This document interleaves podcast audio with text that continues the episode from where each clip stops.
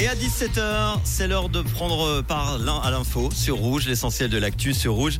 C'est avec Léna Vulliami. Bonjour Léna. Bonjour Manu, bonjour à toutes et à tous. De nouveaux tirs de régulation du loup dans le Jura vaudois. C'est le cinquième et le sixième depuis mars 2022.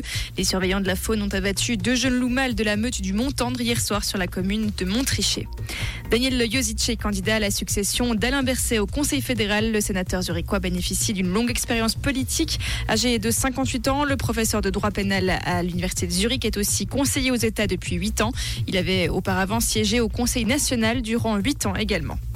Impliquer tous les acteurs de la chaîne alimentaire, c'est l'ambition de la stratégie climat pour l'agriculture et l'alimentation 2050. Toute une série de mesures ont été présentées aujourd'hui à Berne, par exemple de nouvelles recommandations alimentaires, la promotion de produits durables et une diversification des cultures.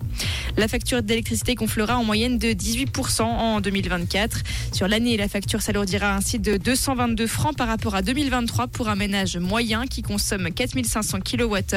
La Suisse qui se prépare aussi à faire face à une éventuelle pénurie d'électricité à la fin de l'hiver prochain. Suite aux attentats de Bruxelles, le parquet fédéral belge a requis une nouvelle peine de prison à vie à l'encontre du français Salah Abdeslam et du belgo-marocain Mohamed Abrini. Ceci pour leur participation aux attentats de mars 2016 à Bruxelles. Ces attaques avaient fait 35 morts. Et en tennis, le premier quart de finale de l'US Open oppose tout à l'heure l'américain Taylor Fritz au numéro 2 mondial Novak Djokovic. Coup d'envoi de la rencontre à 18h. Merci Léna. Retour de l'info tout à l'heure à 18h sur Rouge. Comprendre ce qui se passe en Suisse romande et dans le monde, c'est aussi sur Rouge. Rouge Côté météo, il fait chaud encore cet après-midi. C'est bien ensoleillé avec des températures aux alentours des 29 degrés à Grandson, Puydou et Dayan. En montagne, il fait toujours chaud en altitude 20 degrés à 2000 mètres et 14 degrés à 3000 mètres.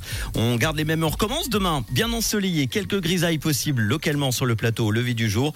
En pleine, on aura 14 degrés, 16 degrés dans la région lémanique, un maximum de 30 degrés.